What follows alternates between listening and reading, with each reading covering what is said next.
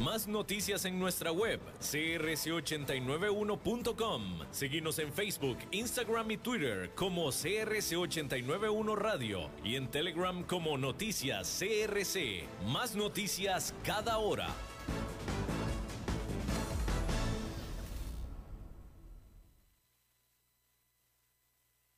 CRC 89.1 Radio y Cadena Radial Costarricense no se hacen responsables por las opiniones emitidas en este programa.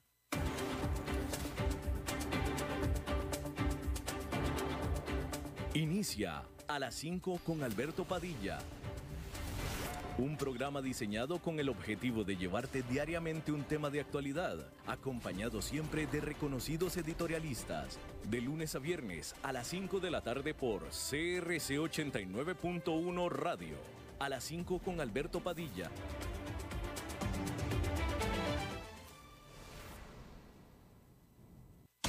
¿Conoces todo lo que ofrece la división marina del grupo VIO? Tienen disponibles motores en dos y cuatro tiempos para pesca artesanal o deportiva, turismo recreativo o transporte, wave runner o motos de agua para uso personal o para tour operadores y hoteles. Además, botes marca Eduardoño y por supuesto, el mejor soporte técnico con personal especializado en motores marinos, capacitados directamente por Yamaha Japón. Recordad que la división marina del grupo VIO llega a todo el país para instalación de motores, entrega de repuestos y accesorios o servicio técnico. Hola, ¿qué tal? Saludos, bienvenidos a esta emisión de A las 5 con su servidor Alberto Padilla. Muchísimas gracias por estarnos acompañando, gracias por estar ahí. Le mando cálidos saludos desde la señal y las instalaciones de CRC 89.1 FM en San José, Costa Rica desde donde estamos transmitiendo hasta el punto en el tiempo y en el espacio en el que usted nos está escuchando, porque estamos saliendo en diferentes plataformas, Facebook, Facebook Live, por ejemplo, en la página de este programa a las 5 con Alberto Padilla, también en podcast, en las eh, principales vías para ello, como Spotify, Apple Podcast, Google Podcast también. Y aquí en Costa Rica, este programa que sale en vivo en este momento a las 5 de la tarde, se repite todos los días a las 10 de la noche aquí en CRC 89.1 FM. En esta ocasión, a cargo de los controles, el señor David Guerrero y la producción general de este programa es de la señora Lisbeth Ulet. Hoy es martes de Pregúntenle al Eli, día en el que el economista y comentarista Eli Feinseig responde a las preguntas de ustedes, los seguidores, preguntas que pueden ir haciendo a través de la página de Facebook de este programa a las 5 con Alberto Padilla. Ahí está el posteo para hacer las preguntas o bien lo puede hacer sobre la señal en vivo de este programa. Eli estará con nosotros en unos 10 minutitos más aproximadamente. Mientras eso sucede, déjeme voy informándole que allá en Nueva York, en los últimos días, los mercados financieros se han visto sacudidos por la volatilidad al estar los inversionistas intentando dilucidar cómo navegar la próxima fase de la pandemia. Después de caer 4,9% la semana pasada, el Nasdaq Composite, que alberga a las grandes acciones tecnológicas, subió 3% el lunes, registrando su mejor día desde noviembre. El Standard Poor's 500 que cayó 2,5% la semana pasada, subió un 2,4% el lunes para cumplir con su mejor sesión desde junio. ¿Y qué cree? Pues que este martes volvieron a caer de manera sensible.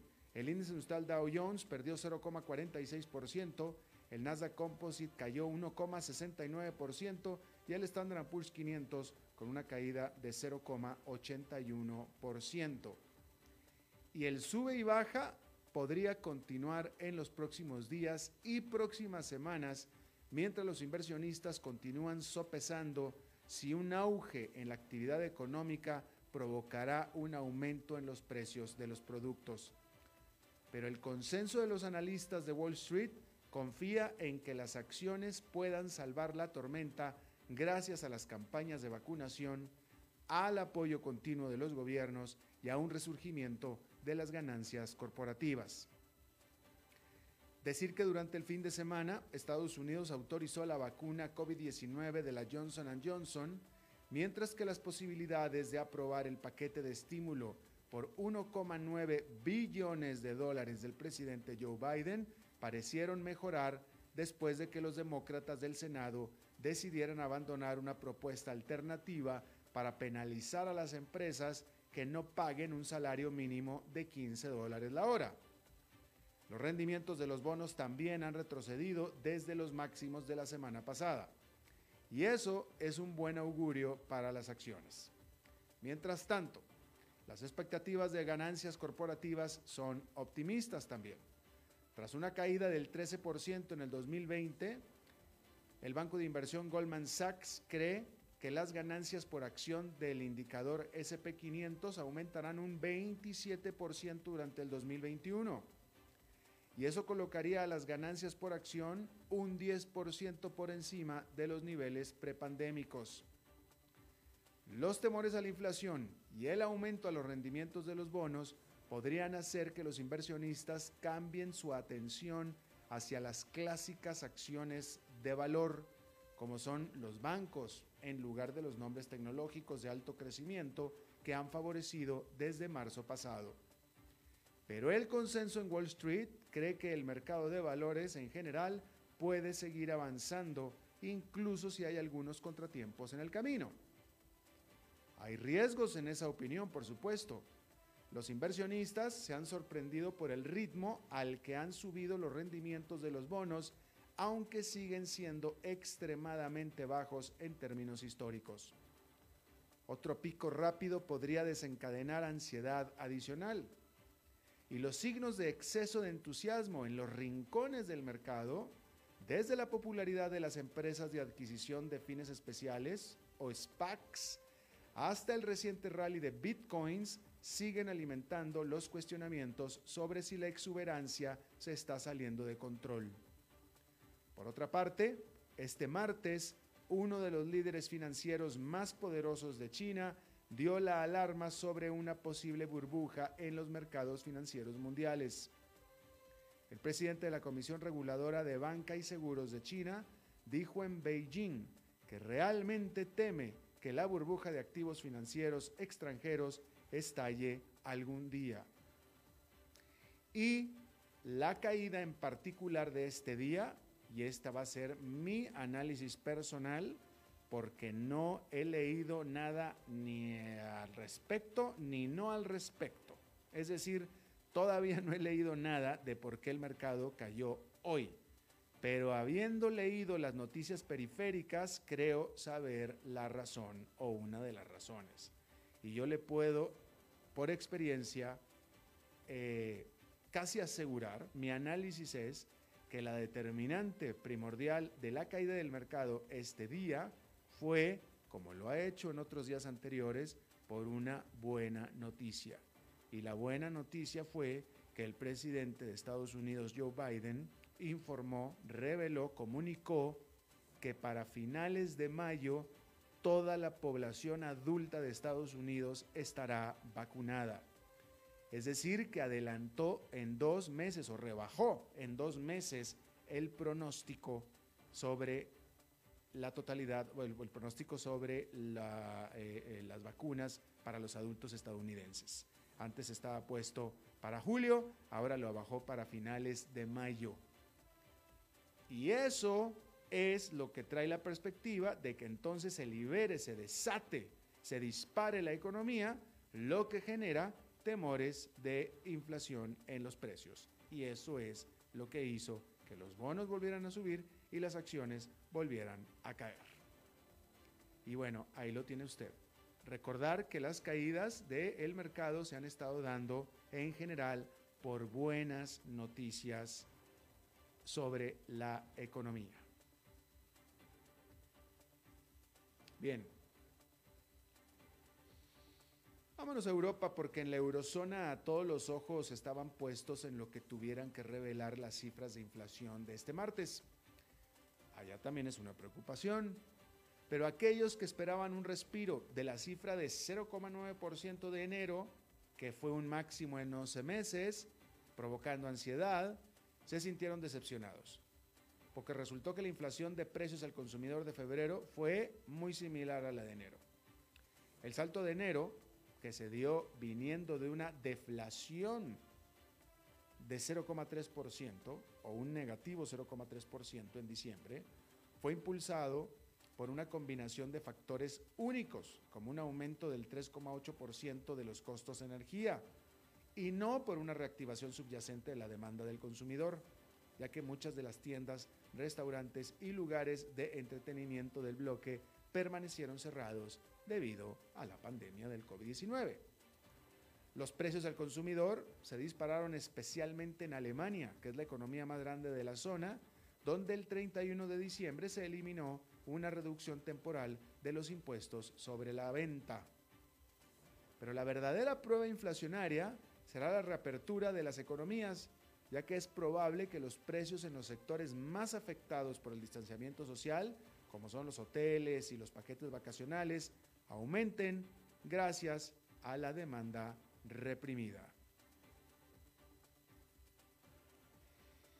Bueno, en Myanmar la policía abrió fuego contra los manifestantes que marchaban contra la junta militar del país. Los tiroteos se producen dos días después del día de disturbios más sangriento desde el golpe del primero de febrero, cuando los soldados mataron a al menos 18 personas e hirieron a decenas más. Decenas de miles de manifestantes se han estado reuniendo en las calles en las semanas desde que el ejército derrocó al gobierno civil y arrestó a Aung San Suu Kyi, que es la líder del facto del país.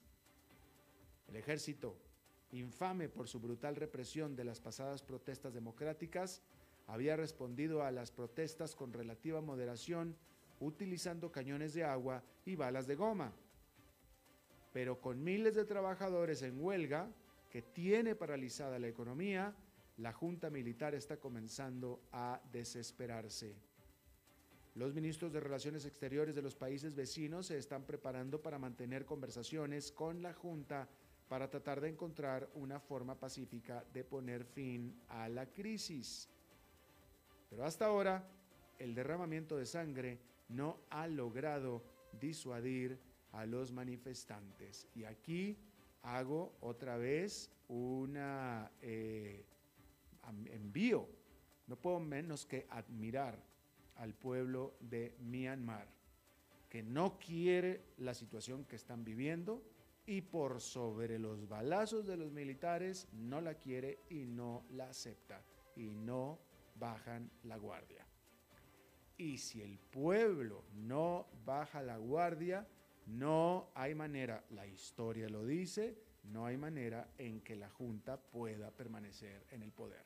Ni la Junta ni nadie. Es decir, si el pueblo de Myanmar sigue como sigue, la única salida de la Junta va a tener que ser salir. Y así va a ser. Y el pueblo de Myanmar lo sabe. Por eso están en la calle a costa de entregar muertos. Y si ese es el costo, eso es lo que están haciendo. Y no están dispuestos a aceptar que la Junta esté ahí. Y bueno, qué pueblo tan digno, ¿no? Qué pueblo tan determinado definitivamente y tan digno. Y no es que lo sepan también nada más los de Myanmar, digo, la historia lo sabe, todos lo saben. Si el pueblo no quiere, el rey, como diría Maquiavelo, no puede quedarse en el poder. Todos lo saben, la historia lo ha dicho. Es un asunto de valor, es un asunto de decisión. Y los de Myanmar, los burmeses, lo están demostrando.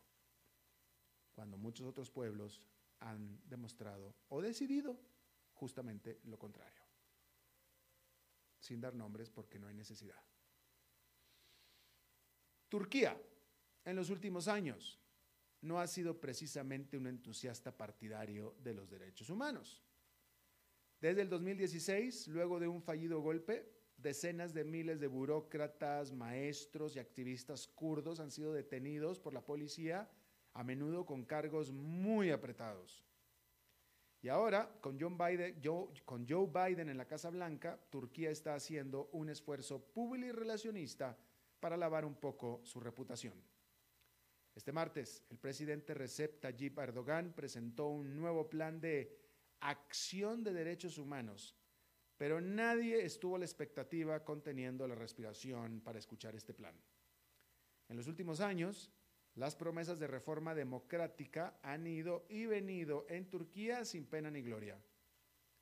Este país ha ignorado los fallos del Tribunal Europeo de Derechos Humanos, incluidos los que exigen la liberación de Osman Kavala, un empresario y filántropo, así como de Selatin Dimirtas, un destacado político kurdo.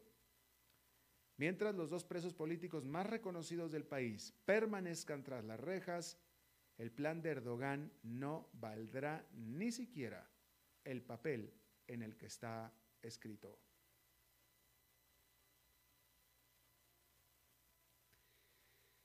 Hablando de empresas, decir que ahora fue Volvo a finales de esta década. El único Volvo que podrá comprar será eléctrico. A y solo podrá comprarlo en línea. El fabricante de automóviles sueco de propiedad china dijo el martes que para el 2030 dejará de vender automóviles que funcionen con combustibles fósiles como parte de una tendencia acelerada dentro de la industria para responder a la presión por abordar la crisis climática. También dijo que sus nuevos vehículos eléctricos solo se venderán en línea. Esta marca sueca dijo que como parte de la transición quiere que la mitad de sus ventas en el 2025 sean autos eléctricos y la otra mitad híbridos. En el 2025, ¿eh? Eso significa que dentro de solamente cuatro años dejará de vender vehículos propulsados únicamente por gasolina o diésel. Definitivamente se trata de objetivos muy agresivos para una empresa que solo tiene en el mercado un solo vehículo totalmente eléctrico que es el XC40 Recharge. Pero reflejan un consenso cada vez mayor de que los fabricantes de automóviles no pueden retrasar el cambio a vehículos eléctricos sin perder clientes y enojar a los reguladores. De hecho, al hacer el anuncio, Volvo declaró en un comunicado que no hay futuro a largo plazo para los autos con motor a combustión interna. Por cierto que, le tengo que decir, este es un comentario personal, ¿eh? muy personal, pero tremendos automóviles los Volvo. El, Volvo es el mejor secreto guardado de los automóviles de lujo. Y se lo digo yo, se lo voy a decir porque se lo digo yo, se lo digo yo porque yo manejé, yo tuve tres Volvos y no es un anuncio, no es pagado, ¿eh? No es pagado, no, no cree usted que me están pagando absolutamente nada, ni conozco a nadie en Volvo ni nada. Se lo digo aquí entre usted y yo, porque de nuevo es tan pequeñita la marca y se venden tan poquitos automóviles y que lo más seguro es que usted nunca se ha subido a uno, que por eso es que se lo menciono. Es un tremendo automóvil. Eh, muy exclusivo en el sentido no del precio, porque no son caros para ser un automóvil de lujo, no son caros. Son extraordinarios automóviles y, de nuevo, el secreto mejor guardado. Yo tuve tres y encantado. Eh, el, el, primer, aquí en Costa Rica, y supongo que debe ser lo mismo en cualquier otro país pequeño, el primer comentario que yo escucho cuando hablo de un Volvo sobre todo aquí en Costa Rica, obviamente, la, respuesta, el, sentido, vaya, la, voz popular, digámoslo así, o lo que se conoce popularmente aquí en este país sobre estos automóviles es, no, bueno, si te compras un Volvo, ya te vas a quedar con él toda la vida porque no lo vas a poder vender, porque nadie te lo va a comprar. A lo cual yo replico, bueno, ¿y qué importa? Efectivamente es un carro para toda la vida, es un carro que te va a durar toda la vida. Muy buen automóvil, sinceramente, se lo digo como comentario personal. Bueno, le estaba diciendo entonces que la Volvo será completamente eléctrica y no es la primera en anunciarlo. En febrero, la Ford informó sus planes de vender solo automóviles eléctricos de pasajeros en Europa para el 2030. La General Motors anunció recientemente que quiere vender solo vehículos libres de emisiones para el 2035. Y decir que Wall Street ha respaldado las ambiciones eléctricas de los fabricantes de automóviles, porque las acciones de Ford han subido un 36% en lo que va de este año y las de General Motors han subido un 26%. Mientras tanto, el Standard Poor's 500 ha subido solamente un 3,9%. Otra de empresas, la gigante petrolera estadounidense ExxonMobil, la número uno, nombró en su directorio a dos destacados inversionistas activistas en un intento por detener la que es, de hecho, la primera amenaza creíble en la historia moderna de derrocar a todo su directorio. La decisión de agregar a Jeff Uben, cofundador de Inclusive Capital Partners, y al ex jefe de finanzas de Comcast, Michael Angelakis, se produce cuando Exxon enfrenta una disidencia extrema de sus accionistas sobre su desempeño deficiente como empresa y su postura ante la crisis climática, que no tiene postura. Exxon, que alguna vez fue la empresa más grande del mundo, ha perdido 200 mil millones de dólares de su valor de mercado desde mediados del 2014. El año pasado fue expulsado del índice industrial Dow Jones de las 30 acciones más importantes de Estados Unidos después de casi un siglo de formar parte del indicador. Los rumores de participación de activistas y el aumento de los precios del petróleo han elevado las acciones de Exxon casi un 40% este año. Las acciones de la compañía subieron un 3,7% tras la noticia de la reorganización de la junta directiva de lunes. Pero algunos críticos de Exxon están insatisfechos porque ni Uben ni Angelakis tienen una larga trayectoria trabajando en empresas de energía renovable y tampoco mucho menos en combustibles fósiles. Engine Number One que es la firma de inversión activista que lanzó un esfuerzo para expulsar a los miembros de la Junta de Exxon en enero, indicó que no dará marcha atrás en su lucha para agregar cuatro ejecutivos experimentados en la industria energética. Y por supuesto que eso significa que la batalla por el futuro de Exxon aún no ha terminado.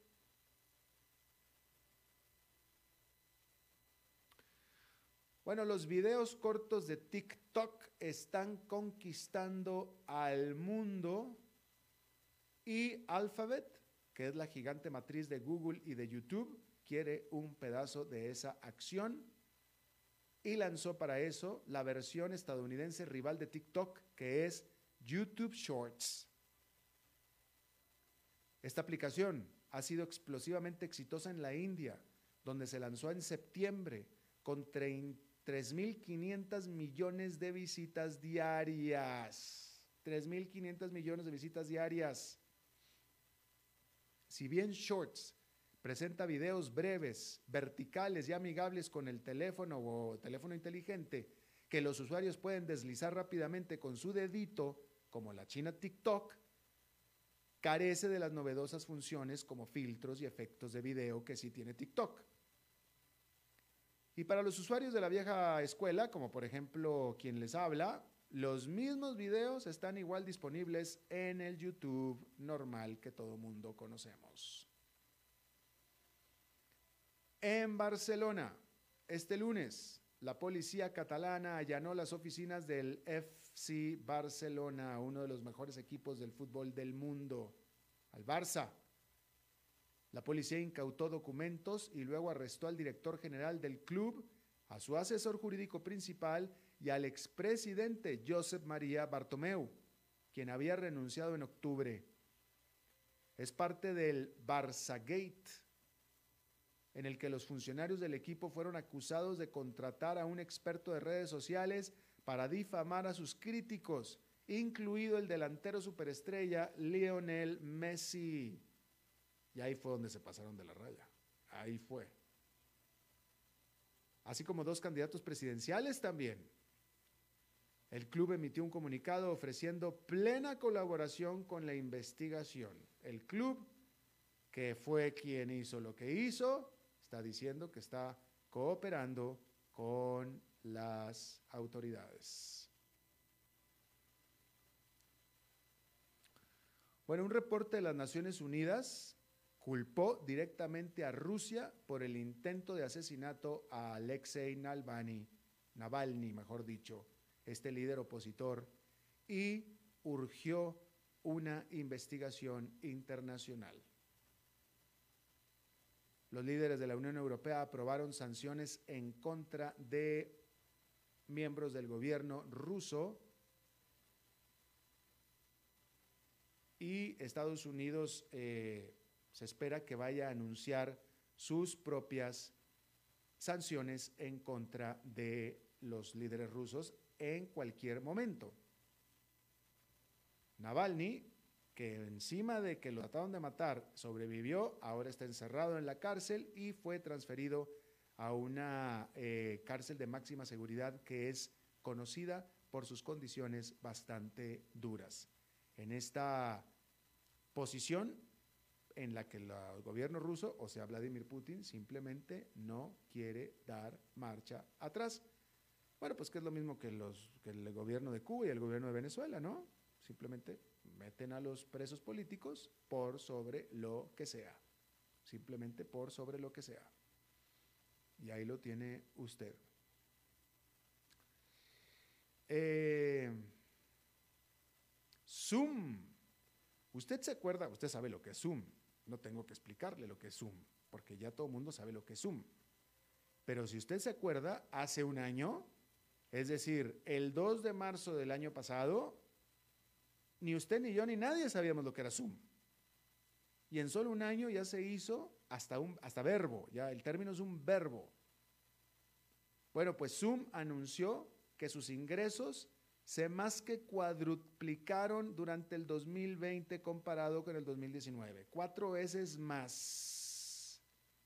Por supuesto que fue un año maravilla para esta firma de videoconferencias, que hasta el 2 de marzo del año pasado no nadie que la conocía, y tuvo ingresos por 2.700 millones de dólares. Por supuesto que rompiendo por completo con las ya muy altas y positivas expectativas de los analistas.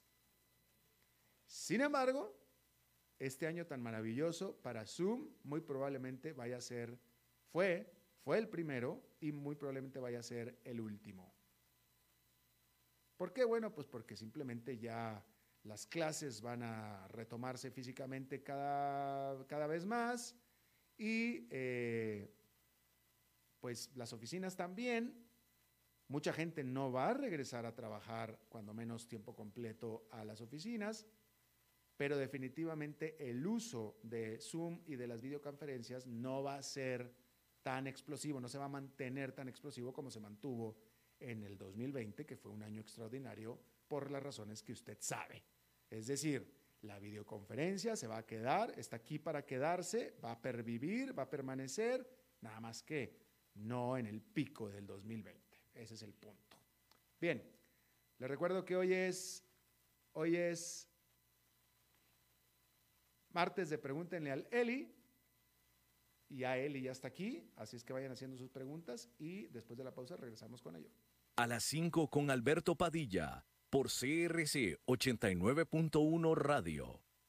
¿Sabías que la división marina del grupo VIO ofrece gran variedad de accesorios y repuestos? Así es, cuentan con un gran stock de repuestos para motores de dos tiempos y cuatro tiempos marca Yamaha, accesorios para botes como direcciones hidráulicas, defensas, remos, aros y chalecos salvavidas, bombas de achique, cables de mandos, entre otros. Además, en la boutique podrás encontrar ropa, gorras y otros accesorios marca Yamaha. Puedes visitarlos en sus tres sucursales propias en San José, Peteosa y Playas del Coco, o en sus dos distribuidores en Limón y Punta Arenas.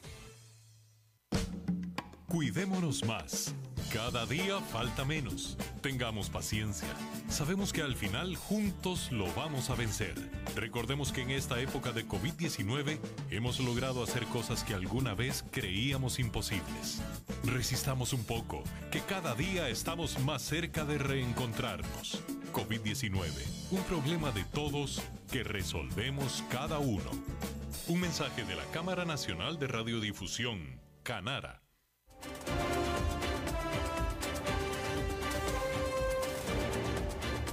Seguimos escuchando a las 5 con Alberto Padilla.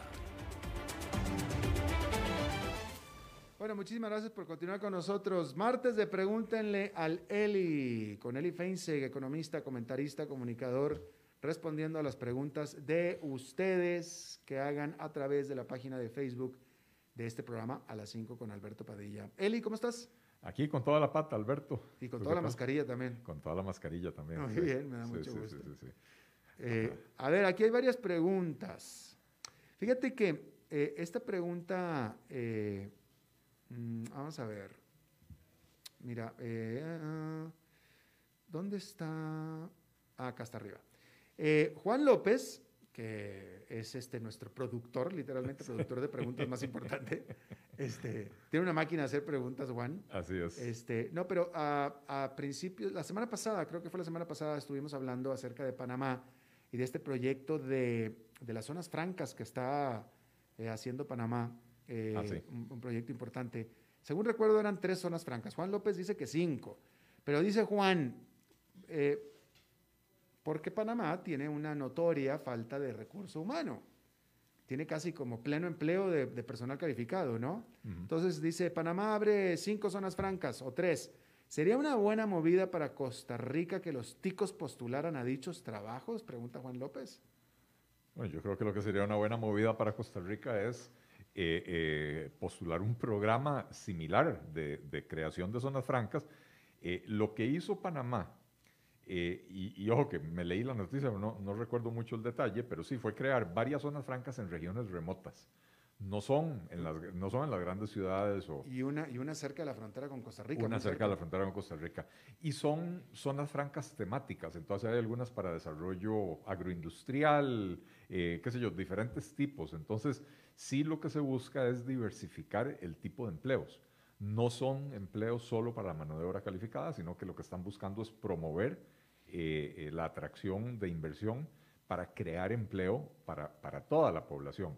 Cosa que Costa Rica tiene que empezar a buscar la forma de hacer, porque eh, el programa de atracción de inversión extranjera de Costa Rica es muy exitoso, el régimen de zonas francas es muy exitoso, pero es muy exitoso generando empleos calificados para un segmento de la población que pre-pandemia no tenía un gran problema de desempleo. Eh, y, y, los segmentos de la población que mayores problemas de desempleo tienen, el desempleo estructural de Costa Rica está precisamente en las personas que tienen menos, menos cualificaciones, que no concluyeron los estudios, que no dominan idiomas extranjeros, que no, tal vez no son técnicos o, matemáticos o qué sé yo. Entonces, para estas personas también hay que generar empleo. Claro. El propio Juan López, ¿tiene sentido la actual propuesta de empleo público dejando la convención colectiva dentro de la ley? Al FMI parece que no le importó. Eh, no, no confundamos eh, peras y, chayotes. Eh, no, no tiene ningún sentido dejar la convención colectiva dentro de la ley.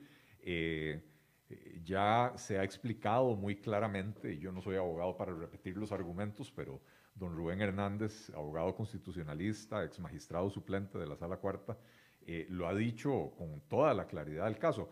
La convención colectiva es un derecho de los trabajadores, eh, pero no en el sector público. Eh, la, la, Convención 98 de la OIT, de la Organización Internacional del Trabajo, de la cual Costa Rica es parte, así lo establece claramente, según lo ha dicho don Rubén Hernández. porque la naturaleza de la relación entre el Estado y sus funcionarios no es una relación laboral en, eh, normal en términos de la legislación laboral. No se les aplica la legislación laboral costarricense, se les aplica el estatuto del servicio civil, por eso se dice que es una relación estatutaria. Eh, y entonces la OIT, la Convención 98, claramente dice que eh, la convención colectiva es un derecho para las relaciones laborales, no para las relaciones estatutarias y por lo tanto no tiene ningún sentido dejar eso ahí.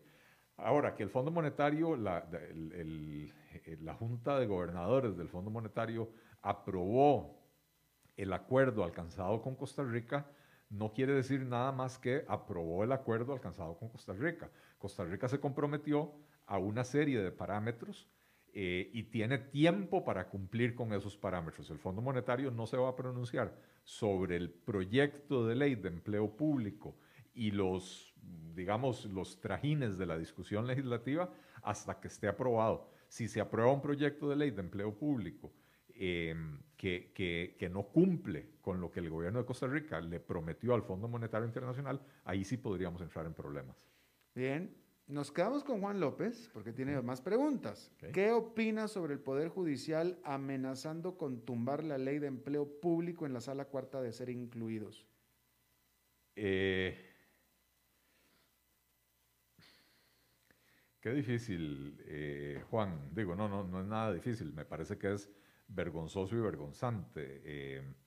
Eh, voy a decir algo que he dicho en múltiples ocasiones. Los magistrados de la sala cuarta usualmente mantienen silencio acerca de proyectos que eventualmente podrían terminar en sus despachos o en sus escritorios eh, con consultas de constitucionalidad.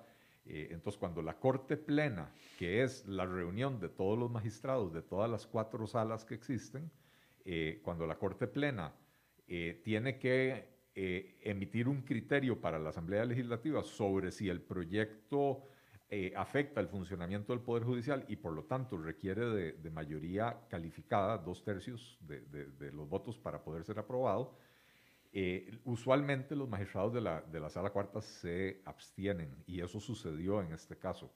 Es con la excepción, si no me equivoco, con la excepción del presidente de la Corte, don Fernando Cruz, que es magistrado de la Sala Cuarta, pero que él sí votó en la sesión de Corte Plena, con lo cual se inhibe de participar en la discusión después en, en, la sala cuarta. Eh, así que no perdamos la esperanza de que la sala cuarta haga lo, lo, correcto, pero realmente ha sido vergonzoso y vergonzante observar no solo al Poder Judicial, las universidades, las municipalidades, con todo lo que se ha venido eh, eh, conociendo en, en, los últimos años acerca de los abusos que lamentablemente se cometen en, sus regímenes de empleo, es vergonzante cómo eh, son descarados para defender sus propios privilegios, ¿verdad? Y lo disfrazan de términos como autonomía e independencia que, eh, que no corresponden. Claro. Ricardo José Aranco Chassi dice, válgame, en este momento, aquí está. Me encantaría preguntarle a Don Eli qué piensa sobre cómo puede integrarse la industria del diseño al desarrollo del país.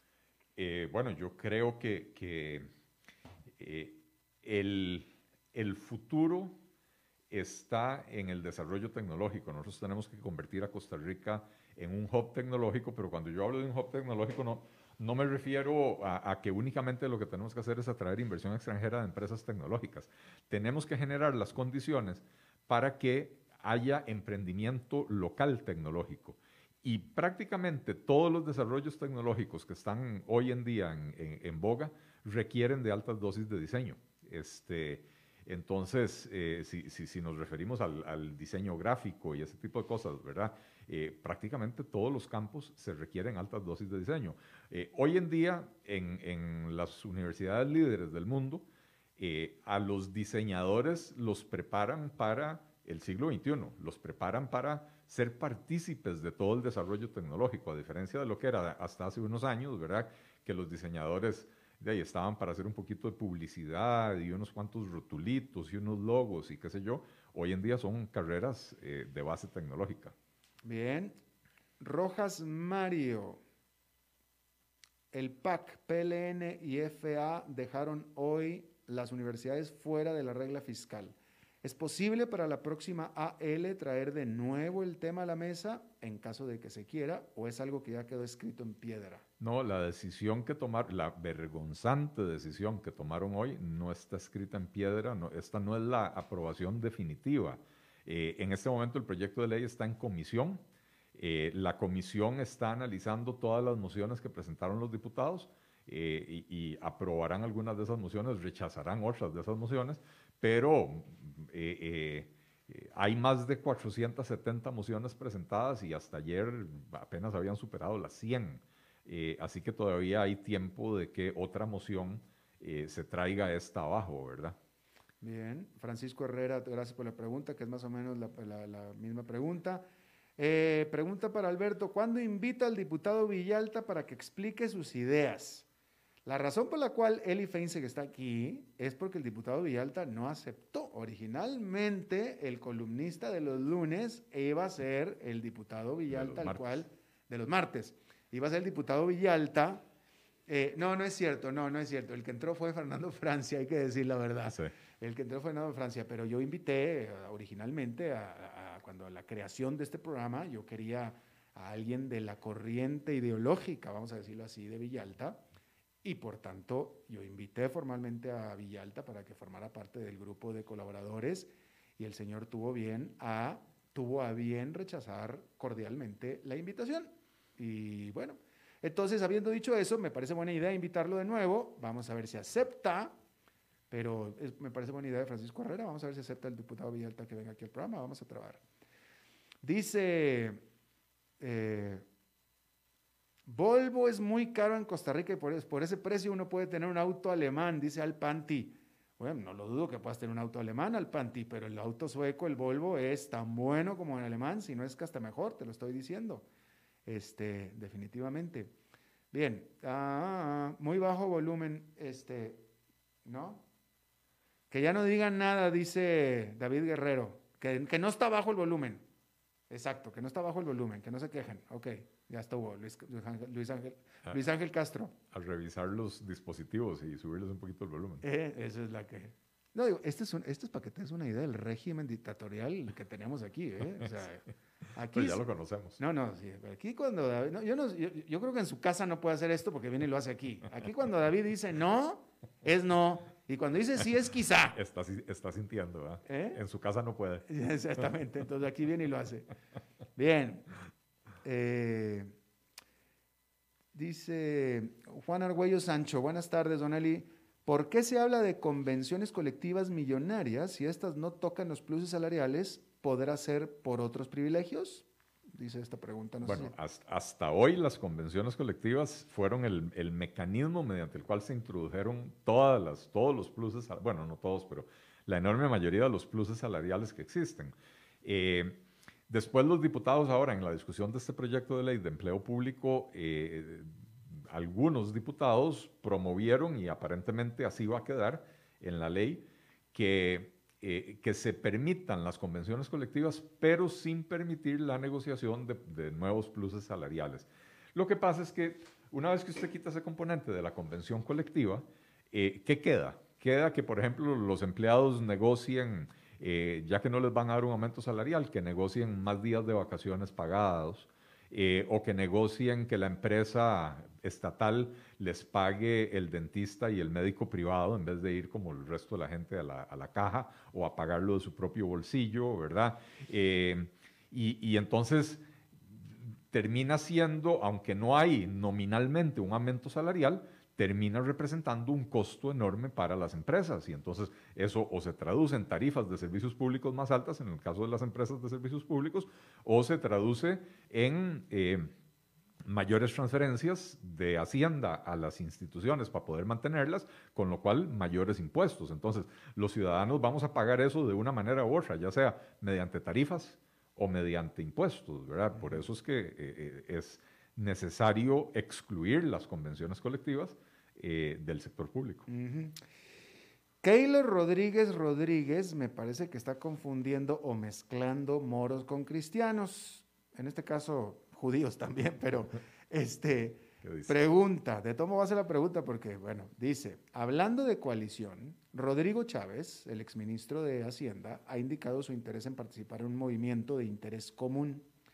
Seguramente es algo que han conversado con usted. Desde su punto de vista y los orígenes del partido, ¿consideran a José María Villalta del FA para reforzar su coalición? Eh, no, de ninguna manera. No o sea, eh, eh, con, con, la mayoría de las personas, a ver, no hay dos personas que piensen exactamente igual. Pero hay personas con las que uno tiene coincidencias en el 80, 90% de los temas. hay personas con las que uno prácticamente no tiene coincidencias y ese sería el caso de, don José María Villalta. Con todo el respeto, no, no, eh, eh, yo, entiendo las diferencias en política, pero hay personas con las que uno se puede sentar a negociar y decir, ok, tenemos suficiente en común para poder eh, eh, generar un plan de gobierno coherente y hay personas eh, con las que uno diría, bueno, más allá del tema ético de anticorrupción, que podemos estar de acuerdo, en todo lo demás no, no tendríamos cómo gobernar y ponernos de acuerdo. Claro, por supuesto. Este... A ver, esta ya te la hice. Vamos a ver. A ver esta. Es que está muy larga. Hans Gómez, muy largas las preguntas. Dice Hans Gómez, el FMI ya aprobó el préstamo de 1.778 millones de dólares para el país. ¿Vendrán nuevos impuestos? Bueno, eh, como dije anteriormente, el, procedimiento de, la aprobación de todo esto es un procedimiento en múltiples pasos. Lo primero fue la negociación entre el gobierno de Costa Rica y el Fondo Monetario Internacional a nivel técnico. Una vez que se tiene ese acuerdo, que fue lo que se alcanzó hace varias semanas, eh, pasa a la Junta Directiva del Fondo Monetario Internacional, que es lo que aprobaron ayer, ¿verdad? Eh, pero también el gobierno eh, se comprometió a una serie de, a cumplir con una serie de requisitos. Eh, entre los, los, compromisos del gobierno sí hay subidas de impuestos. Eh, e, el hecho de que la, la Junta de Gobernadores del Fondo haya aprobado esto no quiere decir que ya los impuestos están aprobados. El Fondo Monetario Internacional no tiene jurisdicción, digamos, sobre Costa Rica en ese sentido. Para que haya nuevos impuestos, los, los diputados van a tener que aprobarlo. Igual que para que haya una ley de empleo público, los diputados van a tener que aprobarlo. Para cualquier reforma que se quiera introducir, que, eh, a la que el gobierno de Costa Rica se haya comprometido, tiene que pasar por la Asamblea Legislativa, que es el proceso en el que se está actualmente. Lo que falta de entregarle a la Asamblea Legislativa es el, digamos, el, el, el, acuerdo de préstamo con el Fondo Monetario Internacional, que ahora que ya lo aprobó la Junta Directiva, pasa a la Asamblea Legislativa para su conocimiento. Eh, Lorena Harvey, eh, te preguntan mucho sobre las posibles coaliciones. ¿Usted tiene coincidencias con Otto Guevara? ¿Usted haría una coalición con Otto Guevara? Eh, no, no hay ninguna negociación en este momento con don Otto Guevara. Otto Guevara está tratando de formar un partido político los partidos políticos que no eh, están inscritos no pueden eh, formalizar una coalición, de manera que no hay eh, negociaciones de ninguna naturaleza. Sophie, no, bueno, no es que esta es una empresa en todo caso, Sophie's Video Games, bueno, en fin. Pregunta que un posible, un potencial candidato a la presidencia, Eli Feinseg, apoyaría la pena de muerte para violadores, asesinos y narcotraficantes, entre otros delitos mayores. No, no apoyaría la pena de muerte para ningún caso. Em, sí creo que en algunos casos hay que revisar las penas y sí creo que sobre todo lo que hay que hacer es resolver los problemas de eh, mora judicial, de atraso en la resolución de los casos para que no se dé la impunidad que hay hoy en día, ¿verdad? Eh, las personas cometen un delito y 10 años después los van, los van condenando, ¿verdad? Eh, pero la pena de muerte me parece que es, eh, es una barbarie, es un concepto totalmente antiliberal. Muy bien. te preguntaban en el, te, estaban preguntando acerca de cómo evadir, cómo, cómo prevenir o cómo impedir la evasión fiscal en los, en los negocios cuando tratan de cobrarte eh, un precio si pagas en efectivo, otro precio si pagas con tarjeta de crédito? Eh, pidiendo la factura. Eh, o sea, si, si, si, si, usted paga en efectivo, igual tiene derecho a que le, emitan una factura electrónica. y entonces pida la factura si no quiere que ese negocio evada con la compra que usted está haciendo.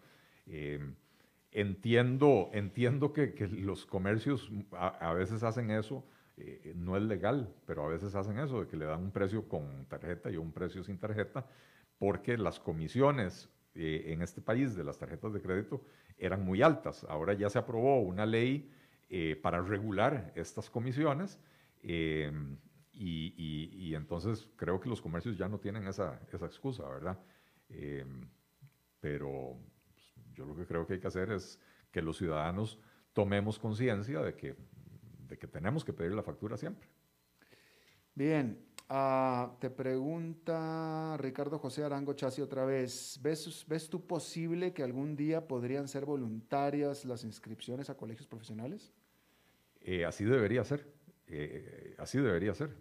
La, eh, la, obligatoriedad de la colegiación profesional en la mayoría de los campos es un, un sinsentido, ¿verdad? En la mayoría de los países tienen colegiación obligatoria o por lo menos eh, la obligación de superar ciertas pruebas en áreas donde, por ejemplo, está en riesgo la vida humana, por ejemplo, la salud. Em, entonces, digamos, un médico en Estados Unidos no tiene que ser miembro del colegio de médicos, no sé ni siquiera si existe una institución así, pero sí tiene que haber pasado las pruebas, que no, recuerdo cómo se llaman, eh, unas pruebas que se hacen en todo Estados Unidos para, para eh, comprobar que la persona que se graduó de medicina tiene los conocimientos necesarios para poder ejercer.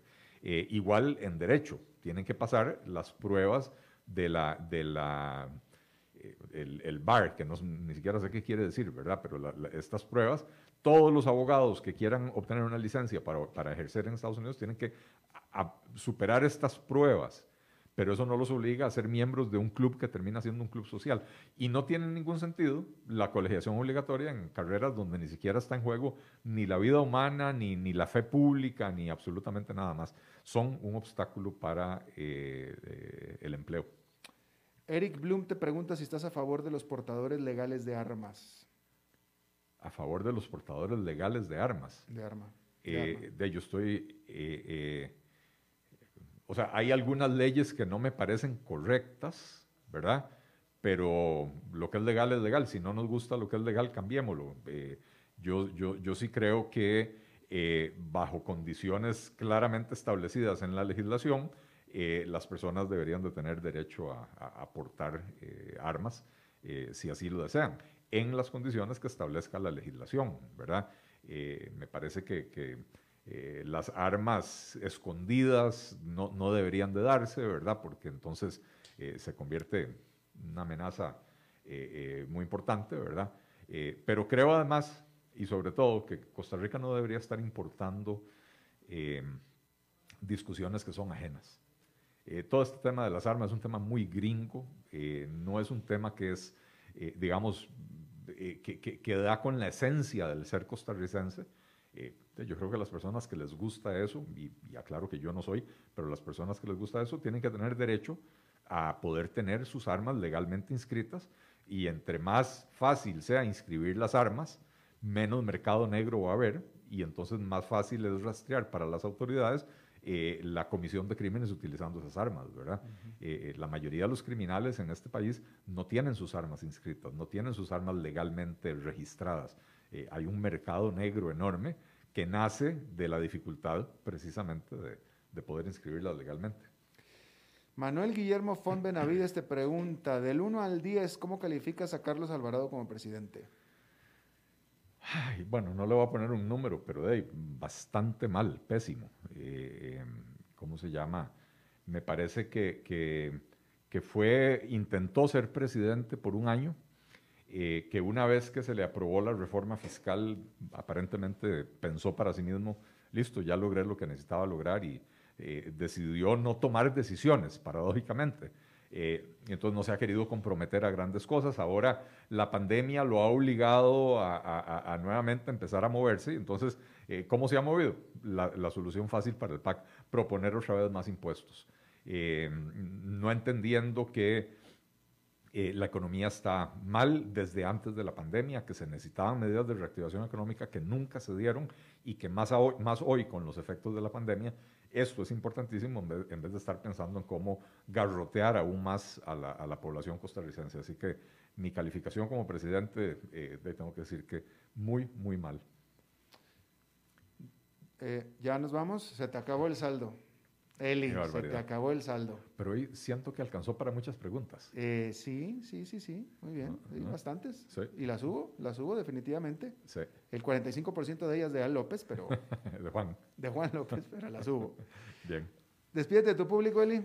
Gente, muchísimas gracias, como siempre. Eh, gracias por las preguntas, ha estado muy interesante el, el intercambio. Eh, Alberto, muchísimas gracias. Andrés Muchas gracias por tenernos a todos aquí en este espacio y nos escuchamos de hoy en ocho. Sí, señor, de hoy en ocho nos escuchamos. Bien, eso es todo lo que tenemos. Gracias a ustedes por sus preguntas. Y eso es todo lo que tenemos por esta emisión de Pregúntenle al Eli de martes. Gracias por habernos acompañado. Espero que termine su día en buena nota, en buen tono. Y nosotros nos reencontramos en 23 horas. Que la pase muy bien.